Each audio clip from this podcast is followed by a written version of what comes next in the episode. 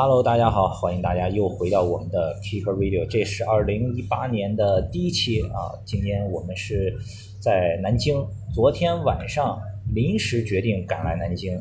为什么来南京呢？因为南京修了一个新的滑板场，是在一个楼顶，所以我们就啊带着摄影师王春卫、摄影师刘毛毛，还有滑手姜一烫和王帝一起来南京，给 Kicker Cup KTV 的慢慢滑这个栏目拍摄一个滑板的视频。所以今天呢，我们就在南京这个滑板场楼顶滑板场，在它的下面是一个商场，商场里面有一个滑板店，我们就和这个滑板店的主理人。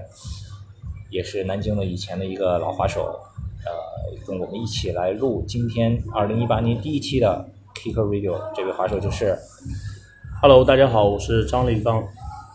张立刚，道个趟，狗镇滑板。如果是这个滑板呃滑龄稍微久一点的滑手，应该都还记得。呃，你先简单自我介绍一下吧。呃。我是南京人，然后我在零四年的时候创立了狗镇滑板，是八六年出生，然后我是在初呃初三毕业的时候开始滑板，那所以你最早开始滑板是初中初三毕业的时候是吧？那个是当时是什么情况让你开始滑板？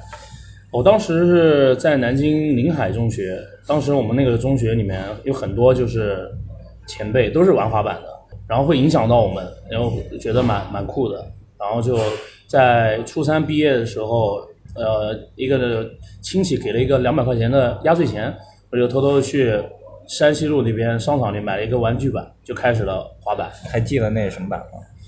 就是上上林的玩具板，我不记得了，反正就是那种沙很糙的那种。当时就就两百块钱，先在家里面学的学的滑，就在倒腾倒腾把滑学会了，在家里面，然后出来玩，在我们的那个琅琊路小学那边，会经常跟那个临海中学那些前辈一起滑，很多人。嗯，我在高中的时候，我们我们还组呃组织了一个金陵中学滑板队，然后由我带起的，然后学校有很多小孩开始玩滑板，我们班上有好多人玩，然后在南京也是。呃，一面旗帜吧，有什么临海滑板队啊，金陵公园滑板队啊，蛮有意思的。刚刚才也说了，我跟我们宿宿舍的人一人八百块钱，两千四百块钱，总三个人，然后我们就倒腾了一下一些滑板鞋，倒腾倒腾。我们当时也就是呃上大学真的太无聊了，我们经常逃课什么的，也没什么事干，然后就倒腾倒腾倒腾倒腾。我在我家的楼下的仓库小库房开始了呃这个事业的一个喷发期，就那时候淘宝。那时候我一开始用淘宝的时候，大家很多人没有人用嘛。我觉得淘宝是也是让我赚了第一第一桶金嘛，就是卖的可能一天卖个十几双鞋子都是很正常的东西。哦，那个时候一天已经开始卖十几双鞋子了。对对对对。那都你在淘宝上都是怎么卖的？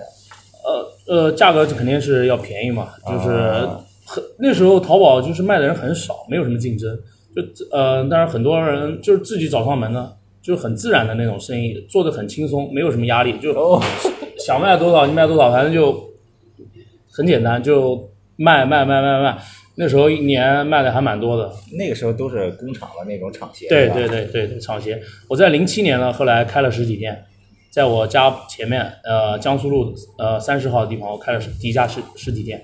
所以你上大学的时候，这个商业天赋已经开始初露端倪了，对吧？那是大几开始倒腾货？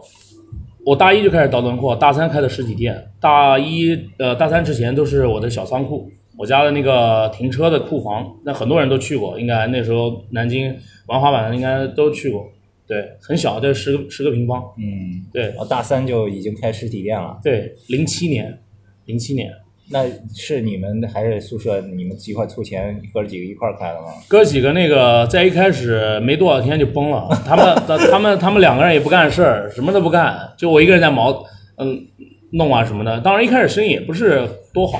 那时候在大学时候没有做，呃，初期的时候没有做淘宝，就是简单的朋友带朋友啊什么的卖卖卖卖，然后后来他们两个人觉得也帮助不了什么，就也赚不了什么钱，三个人分了一下子真没多少，那就我一就一个人继续下去，他们就退撤股了，我把当初的呃八百块钱退给他们，然后还送了他们一人几双鞋子，就就呃和平那个结束了，哦。那然后后来大三开起实体店来以后怎么样生意？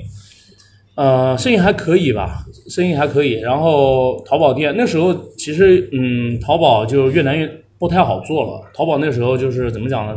竞争压力大。当然我很难权衡淘宝与实体店的那个价格怎么分配。其实当时也是比较困惑。当然我觉得可能一些经验不足吧。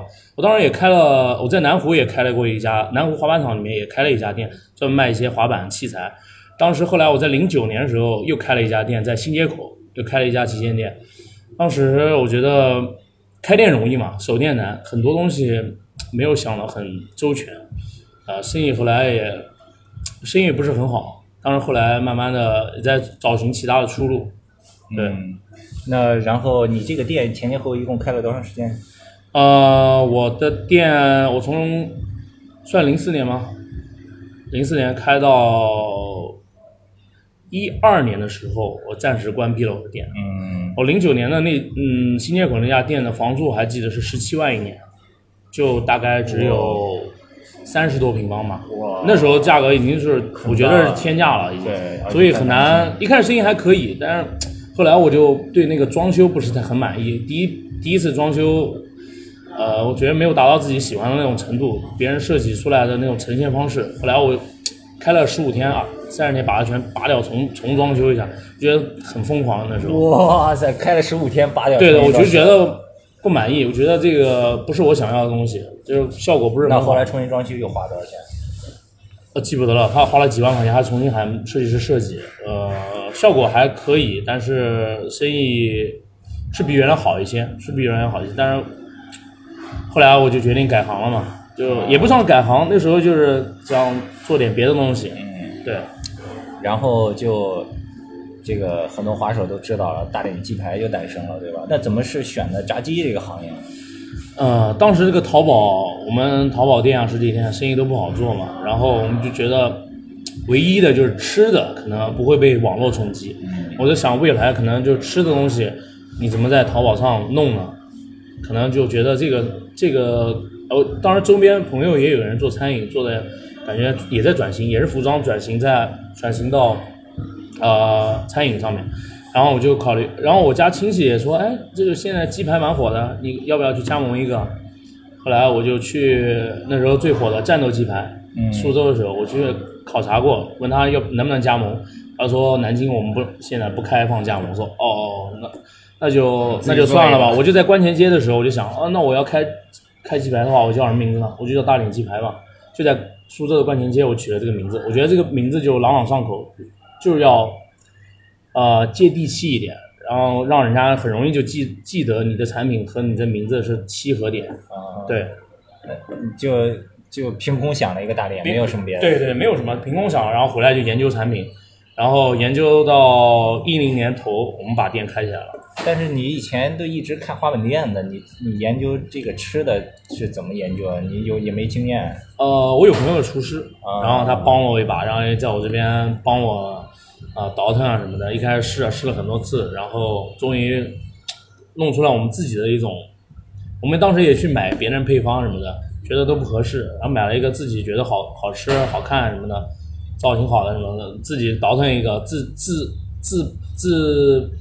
自己的一个风格的吧，嗯，然后就在我的那个江苏三十号旁边，我们等了也是等了几个月，那家奶茶店倒闭了，是一个学校的入口门口，当时转让费付了三万多，然后房租也是三万多，把它拿下来了，对，就开始我们的第二次创业。呃，学校这个地方肯定是好的，那然后那个店一下就开火了吗？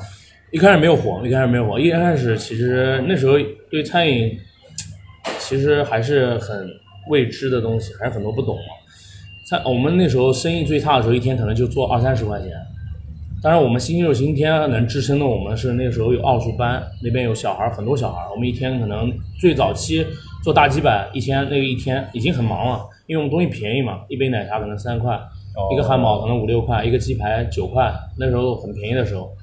然后倒腾倒腾，那时候其实还有一个插曲，就是我。一度想把那个店转掉，重新好好的做我的滑板店。那时候是兼顾的，两边店都是开着的啊。当然想把那个店转掉，想以八万块钱把品牌一起转掉。就是最低八万块钱。哦还有很多朋友来找我，想谈啊什么的，我说低于八万我就肯定不转了，因为也是投入了一些精力什么的。然后想呃拿到转让费，我就全身在回归我的滑板，把好好弄一下，还是怎么弄，还是把淘宝店继续升华什么的，想了很多，想了很多。就那时候大概在一零年底吧，那是鸡排店开了多久？一年不到吧，啊、大几个月，然后生意也不是很好的。而且鸡排店我觉得应该比滑板店还还累，对吧？你一直在那要忙着要做，什么不像滑板店你在店里看着。对对对对，那时候我我们也雇了人，然后我妈妈也在店里面，我们两个店嘛，我妈我还有雇的人，呃，雇的一些呃职工啊什么的，在店里面其实蛮累的。开店容易，守店难，这个是就是真道理，没办法。那后来你又怎么最终决定还是要继续去搞鸡排了？我觉得我就喜欢折腾嘛，我觉得我我总觉得我们这餐饮可能做的路子可能不对，而且也没有人八万来盘。对对对对对，大家也不觉得，但也觉得你可能做不下去。我拿八万，我他们也都是没做过餐饮，也没有那种想法。然后我就又呃投了一部分钱，把整个店拔掉，重新装修了。我操，又拔掉装修，你是重新装修狂，我操！对，我觉呃，我觉得我们装修的格局啊什么的，可能不够吸引人，会导致生意不会太好。我们呃，我们在这这算翻新过这一次以后，我们生意上来了。哦，真的，啊，装真真的确实上来了。我们一天不可不不会再出现什么二三十的情况了。我们一天可能就在大几百是吧？啊、星期六、星期天生意上两千以上了。哇，这个装修这么管用？那你这个重新装修就改在哪些地方？我们把我们的动线还有招牌，我们找人设计了一些简单的菜单，门头也重新还是原来的位置，我们把它呃增加灯啊亮化啊，我们让对让我们让呃把我们的那个操作区和那个呃等待区隔隔的比较私密一点，反正就是把动线。最重要的是动线问题什，么叫动线？就是你买你在这个地方点餐，点完餐到那边买东呃，在那边提货，就这些动线的一些东西，我们把它改造了一下子。对，然后嗯，改完这这次生意上来了嘛，然后就立马有朋友说，哎，我觉得你这店蛮屌的，我想加盟你，然后我们就有了第一家加盟店。对，啊第一家加盟店我们是在东南大学，几个年轻人，呃，天天弹着吉他，背着飞着东西就就在那卖鸡排呃，是吧？啊现在那个店还在那吗？啊，呃关了关了，他们天天呃也是玩儿也是玩儿，后来早就关了。对，那个蛮好玩的。那后来你这个大连鸡排是什么时候开始突然一下开始爆发火起来了？呃，我们一一年我们在南京就迅速开了很多加盟店，当时我们在我们也开了第二家直营店，呃，当时有十几家吧，然后呃外地也过来加盟。我们在报的话，我们在爆发点应该在二零一二年，我们那时候去，我们有朋友把我们的品牌带到了河南，河南郑州，一下子就爆掉了，一下子就爆掉了。对，我听车林说过，河南真的假的店爆多是吧？现在河南的假的店应该比我们真的店还要多很多，这没办法，这河南可能有我们上千家山寨店，我我们现在每年打假要花很多钱在这上面，有有律师去跑，一一一跑一跑一圈出去，可能就几百家回来，就弄一家一家弄，啊，就是你出去找了他，然后他给你交加盟费，再补上这啊不不。不不，就打官司嘛，啊就用律师来给他发一些函啊什么的，走官司，走工商啊这些东西，对。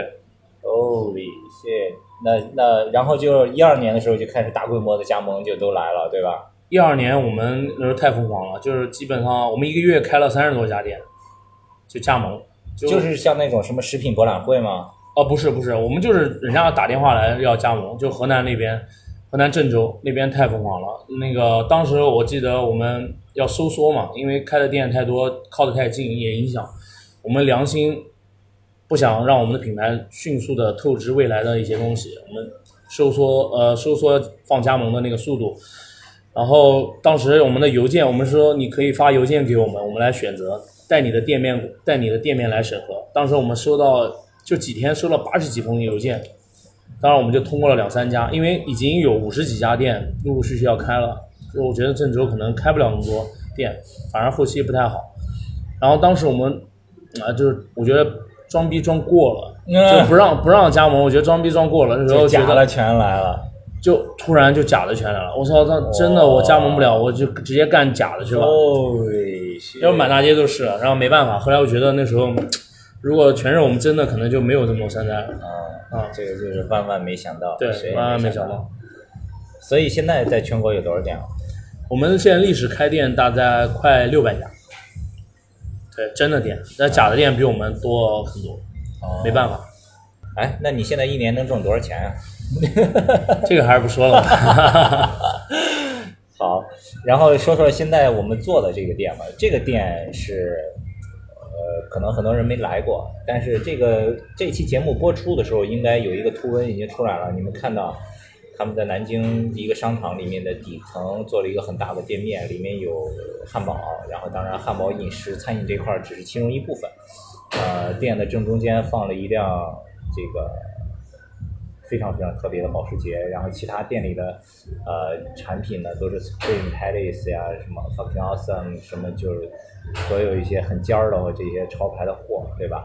说一下这个店是为什么要搞，就是纯粹圆梦吗？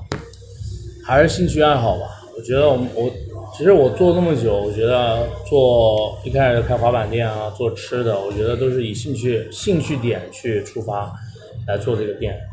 呃，里面卖的东西都是自己喜欢的，滑板的牌子啊什么的，然后车子跟车的融合，然后也加上我们的老本行餐饮什么的一个集合。呃，然后我们也推出了我们自己呃跟大连鸡排不呃不相同的做了一些汉堡的东西。呃，完全都是兴趣爱好来呈现。就觉得南京需要一个地方，年轻人集中的地方。南京缺少这些东西，缺少这个文化氛围。大家可以，我们可以这边经常办一些活动，年轻人可以在这边交流。你不买东西也可以来过来吃点汉堡，或者聊聊天、玩一玩、看一看、拍拍照片都可以。我刚才看了一下你们店里这个货，这个价格可以啊，对吧？压了很多钱，压了很多钱。哎，你你这个店里的货货款要多少钱？我具体没没算过，反正应该能买辆比较贵的九幺幺喽。几百万打不住吧？但没有没有没有，一百多万吧，一百多万是吧一百吧？多万肯定要有。我看那个 Supreme T T 恤基本上就一两千嘛，对吧？对对对，帽子八九百、七八百，然后最贵的是那个里面的那个 Supreme 和那个 LV 的那个滑板带带箱子，那个那个四十多。万，现在你们售价？现在我们这个不售的嘛，哦，那个不卖啊，不卖啊，我以为就是现在市场价应该在四十八万左右，四十八万到五十几万，那那个你是从哪儿收来的？朋友里面，朋友里面是国内吗？对对对对，啊，还有那个其他的那些 Supreme 也都是不其卖的。呃基本上都卖，有一些有一些不卖，有一些比较珍藏的卖了可能你就买不到了，或者你要用更多的钱买，而且现在市面上假的太多了，你可能买回来花几万块钱或者大几千买的都是假的，对对。哎，那像这种店在南京生意好吗？怎么样呀？呃，南京是目前我们是唯一一家，江苏可能我们我们我们这个店这个面积，这个这个这个呃规模，可能国内可能我们是有自带滑板场的，可能是在餐饮那么大的，可能是最大的一家。对，生意怎么讲，靠人做嘛，啊，慢慢慢慢做。现在我们也以兴趣为出发点，对因为我知道你比如说北京有几家对吧？对对对上海有，但都是很小的店面嘛，就是纯卖货的嘛，对对，对吧纯卖货的。这么大店面的其实挺少的，所以这个应该是不差钱儿，可以。想想过回报吗？你搞搞这个呃，尽量不要亏本嘛，啊、尽量不要亏本。刚刚开，所以还一个月还不到啊。对，才半个月，半个多月。那你店中间停的保时捷呢？因为我看你朋友圈经常发保时捷，对对对你特别喜欢吗？为什么？嗯，就是单纯的喜欢九幺幺这个数字，然后这个车型，就是其他就就最爱这个车就迷这个啊，对，所以你有几辆啊？现在呃，九幺幺为三台有啊，所以加上这一台，加上这店里这台，台三台，对，这台是我看还有签名什么，这台是怎么回事？这台是日本中景来改的，这个命名就是命 RWB 来改的啊，来南这个这个 RWB 是这个主理人中景日本的，嗯他每台车都是他亲自来改，哦就是他一个人从日本飞过来，干个三天，带你把包围啊、轮毂什么都带你弄好，对，就产成这个样子。原原样原样不是这样的，啊，这一台车是九三年的，九三年的。我操！所以这台改一下多少钱？它过来国内的价格大概在三十万吧，就是连嗯包围啊这些轮毂啊什么的一起三十万。你这个车当时就是从这个门开进来的吗？，对对对，很难开进来。所以现在就出不去了。你只要店还干就出不去了。呃，能出去能出去，近几个月肯定不会让它出去了啊，那做展示嘛。对。然后，那你楼顶的那个滑门厂呢？滑门厂那个前后是怎么回事？呃，其实我们开在这个地方也是机缘巧合啊。我们原来我们的 Dogtown 是在上海路七十七号那边，那个面积很小，只有十二个平方。当时我们是准备在这个五月广场开大连鸡排的，然后上场，嗯，具体我也不说了。但后来上场，他那个店面我们都交过钱以后，他们出尔反尔，想把我们店面拿回去做别的东西。我说哦，那就算了吧，那我就我也很好讲话，你不给嘛，我也不能强逼什么的，那就算了吧，也没有谈什么违约不违约，当时也签了合同，我就退了以后，他说，哎，看你那个滑板店蛮屌的，有没有兴趣开到我们商场？哎，我说觉得我们那个店太小了，我觉得很多的货品都陈列不出来，那种氛围啊，大家朋友啊过来都不舒服什么的。就说呃可以啊，我们过来后来聊了一下，然后底层这个是两百，当时快三百平方一个店，说哎我把这三百平方店给你怎么样？然后我在想哇，这个房租肯定爆贵。我觉得后来我想了一下，我觉得不太合适。呃，后来他说我楼顶有一个有一块场地，他们准备做篮球场的。我说要不然你把楼上也给我，我做个篮做个滑板场。现在南京呃也没有啊，呃呃现在滑板也进奥运会了，你看你们有没有想法？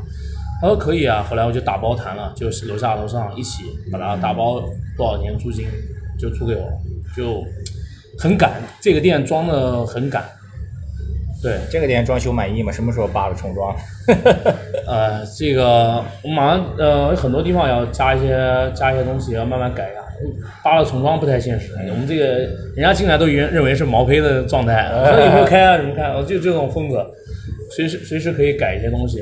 嗯，哎，那上的那个滑门那个滑门厂是谁设计的？怎么做的？因为刚才白天的时候滑了一会儿，嗯。对，也是铁皮的嘛。因为可能你是考虑到就是室外嘛，对对经久一点。对对对滑板场是我跟我们朋友一起，呃，他有南湖滑板场那个原来的那个尺寸图，然后我们也结合一些国外的，我们刚当时也跟汇丰给他看了一些图，让他看，呃，觉得嗯、想做一些好玩的道具，嗯。呃，哥本哈根的那个道具拿过来也呃借鉴了一下，想做一些适合南京人玩的，江苏这边呃就是简单一点的滑板人玩的，不要搞得呃呃尺寸过大啊什么，大家都玩的玩一玩没有可玩度嘛，就画了一下子。当然我们这个第一次做，有很多不足，可能板材啊，在那些焊接啊，当时这个商场非常赶，非常赶，我们很多都是夜里面通宵干出来的。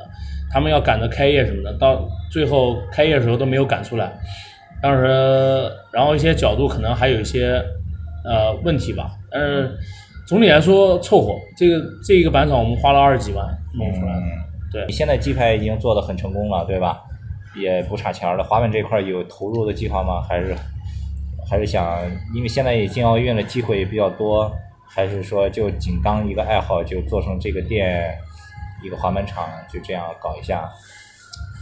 呃，我没有太多往长远看，我觉得把现在做好就行了，不急嘛，就是做做看看。然后兴趣爱好，南京毕竟也很小，这个圈子你做得太发展的太那个，也以这个根据地能把它做好，大家经常能办办活动，大家来玩一玩什么的就可以了，带动一下这个南京整体的氛围吧。你原来那个楼顶上地方还有个篮球场，你原来最早挂滑板什么，那是你们办公室是吧？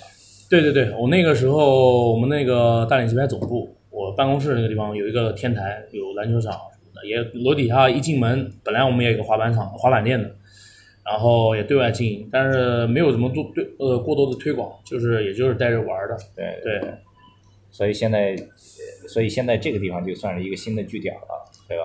算我的一个兼职吧。大连棋牌工作完以后，下午下班我会到这边来嗯，玩一下、chill 一下。我看你也经常到到处出去玩，出国什么法国呀、美国呀，而且你也经常出去就关注这些潮流店呀、滑板比赛呀等等的东西，对吧？因为包括你餐饮方面，我看也从国外学了挺多的，所以你觉得以你从商的这几年的经验，你觉得在中国接下来滑板的发展会怎么样？现在在我看来，我觉得现在滑板没有原来那种自由的感觉，感觉太像别的运动一样，有点呃有点像运动。啊，有点像运动了，感觉没什么意思，给他们弄的。就是我现在看一些比赛搞的，什么少林寺什么的出来，少林寺也在我这边买了一些滑板，是？就是呃去去去美国是吗？呃，去挑选那种少林寺他们挑选人员的时候，在我买了一些滑板回去，就让他们去试嘛，觉得哪个好。觉得这样子弄的话，就是为了滑板而滑板了，就是蛮蛮没什么意思的。那小孩儿也我觉得也蛮可怜的。是，好吧，非常感谢张立刚。张立刚，其实我跟张立刚认识也很久了，原来在深圳做 Switch 的时候，吧？对对对那个时候也是经销商嘛，经常联系的。这个后来这个去做餐饮以后，也很多年没有联系了。现在通过这个滑板厂、滑板店，也算是通过一个爱好，呃，也不算全面回归吧，也是反正这个对滑板的社区有一个有一个回馈了，对吧？有给南京的这个板板友们提供一个滑板的地方，这个也是免费开放了，是吗？呃，我们近几天是免费的，后期可能还是要收费，还是要收费因为毕竟是有租金的嘛，有一些费用啊在里对对对，我面对这个们的租金很也很贵的。是是是，这个也都是完全可以理解的。然后这个滑板场具体怎么样呢？大家可以关注一下 Killer Cup 的视频频道 KTV，呃，慢慢滑栏目最新的视频啊、然后包括这个本店也可以在 Killer Cup 以及我们的微博账号 at k i c k e r c l u b，或者是我们的微信公众账号 k c s k a t e。都可以看到相关的内容以及报道。好的，非常感谢大家收听我们这一期的 Kicker Radio，我们下期再见。拜拜。